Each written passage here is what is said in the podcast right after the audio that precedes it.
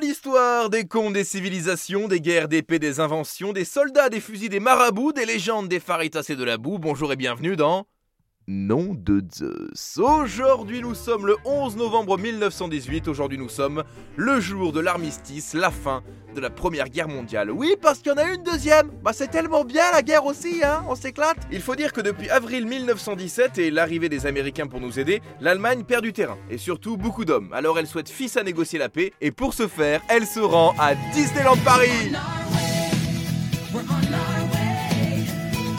Non, bien sûr que non. Pour l'instant, elle sait même pas où elle se en fait. hein. Pour l'instant, une délégation allemande est partie le 7 novembre de Spa, et non pas d'un Spa, ou alors il faudrait qu'elle se sèche d'abord. La délégation allemande qui circule en voiture n'est pas du tout, mais alors du tout tranquille. Il faut dire qu'ils franchissent les lignes françaises et qu'en plus, ils ont oublié leur drapeau blanc. Heureusement, ils s'arrêteront chez un habitant pour lui prendre une nappe blanche. Les gars, ils auraient demandé une nappe à ma grand-mère, ils circuleraient avec une toile cirée avec des cigales dessus, je peux te dire qu'ils auraient pas fait long feu. Quelques heures passent et après avoir refait le plein chez Total et partagé la note sur le Tricount Armistice 1918, ils arrivent enfin à Ternier, où un train les attend. Ce qui est sûr, c'est que c'est pas un Wigo et que personne leur a demandé la carte week-end. Mais alors, pourquoi un train? Car de l'autre côté, côté français, on a tout prévu. Le maréchal Foch, qui deviendra plus tard une avenue supérieure au Monopoly, dirige l'opération. Pour signer l'armistice, il souhaite un lieu isolé, loin des populations et à l'abri des regards. Son choix se porte alors sur la forêt de Compiègne. Personne aux alentours, seulement quelques oiseaux et quelques biches. Et quelques biches enrhumées apparemment. Et plus précisément dans la gare de Rotonde, qui a comme avantage de présenter deux chemins de fer parallèles, parfaits pour accueillir le train des Alliés qui fera face à celui des Allemands. Alors voilà, tout est prêt, les invités vont bientôt arriver, on a secoué les rideaux, rallumé les... Les, les bougies. Oh bah non les gars, bordel la chasse euh. Bah, au moins, minimum quoi C'est alors qu'à 6h du matin, le 8 novembre 1918, le train allemand entre en gare et après s'être brossé les dents et pris de trois bretzels, à 9h, la délégation bavaroise emprunte le chemin prévu pour rejoindre le wagon des Alliés. Au même moment, le maréchal Foch les regarde et dira dans son journal Je jetai un regard par la vitre. Le long de cette passerelle, quatre hommes s'avançaient. Je l'ai regardé et me dis Voilà donc l'Empire allemand. Il s'est battu et vient demander la paix. Eh bien, puisque c'est à moi qu'il vient, je vais le traiter comme il le mérite. Je serai ferme et froid, mais sans rancune et brutalité.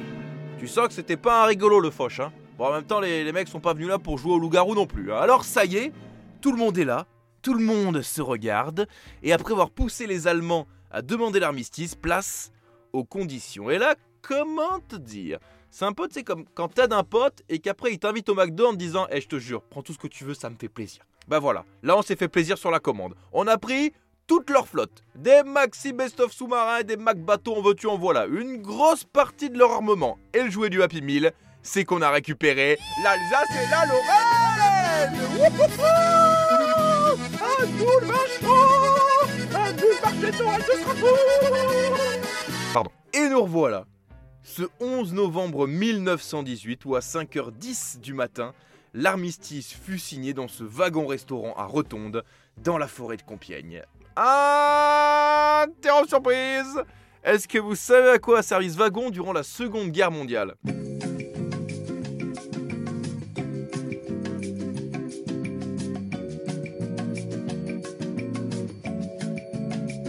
Eh bien, Adolf Hitler avait tellement le seum, les boules, les glandes de la défaite en 1918 qu'il nous a fait signer l'armistice en 1940 dans le même wagon.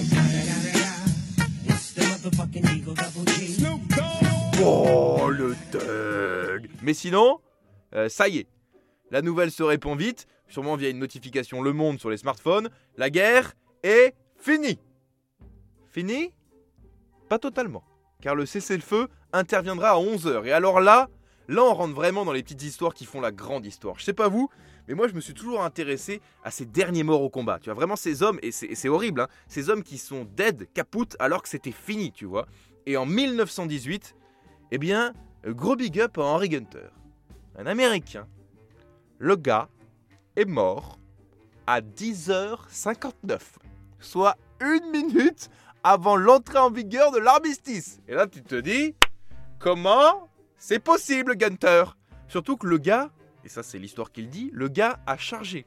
Le gars a chargé des troupes allemandes qui étaient elles-mêmes étonnées de le voir se chauffer car ils savaient tous que c'était fini. En gros, ils étaient là. Chef, il euh, y a un mec qui arrive là. Ah oui Mais complètement con lui Ah oui, la première guerre mondiale a fait 9,8 millions de morts.